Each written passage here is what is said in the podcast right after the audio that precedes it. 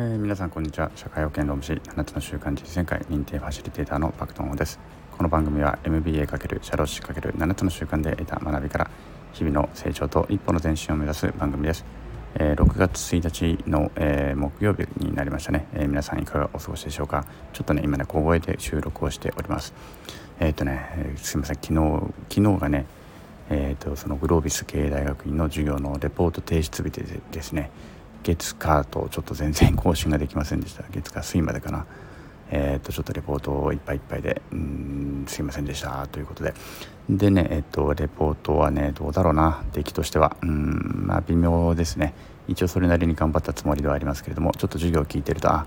こういう論点かとかこの辺ちょっと見とかなきゃいけなかったのかみたいなのが結構あってですね。ちょっと見逃しが多かったかなっていう感じであります。まあいずれにせよね点数というよりもえー、何をここから得ていくのかっていうのが大事なのでそんな感じでねまた復習を頑張りたいなというふうに思っております。でえっ、とね今日お伝えしたいのはですねえっ、と月曜日じゃない火曜日ね。火曜日ね健康診断行ってきました。健康診断行ってきてですね、え5月1日の放送で今年の健康診断ね、まあ、最近その血糖値だったりとか血圧だったりとか、えー、中性脂肪とかねあのやっぱ高まってきているので5月の1日の放送でごまと野菜ジュースとヨーグルト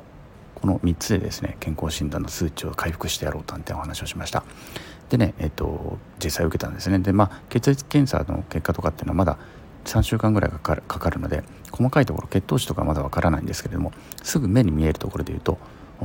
血圧ね。血圧とかあとちょっとウエストとかねこういうのがねちょっと改善してました。血圧がねこの3年間ぐらいどうしても正常値をちょっと外れてしまっていたんですけれども今回なんと正常値にギリギリ入りました。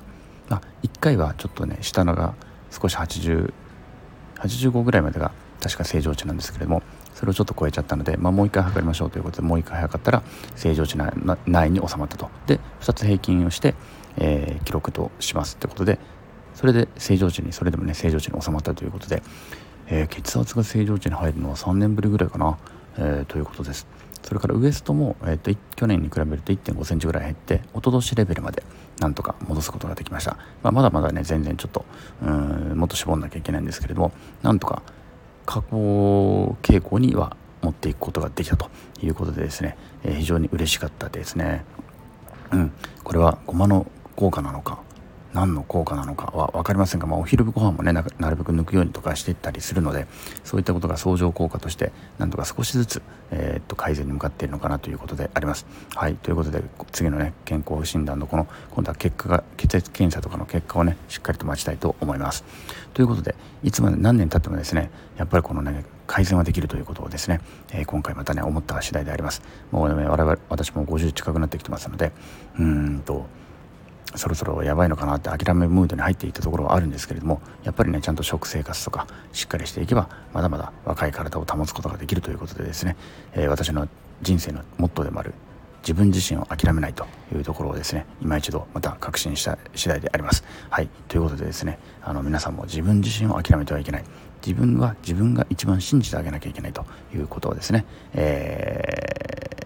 ー、ていうのかな常々思っていただけるといいのかなというふうに思います。私自身は自分自身を信じて信じてねこれからもまた前進していきたいなというふうに思っている次第であります。はい。では今日はねこの辺にしておきたいと思います。また結果が届きましたらご報告いたします。はい。それでは昨日より今日今日より明日一日一歩ずつでも前進しみんなでより良い世界を作っていきましょ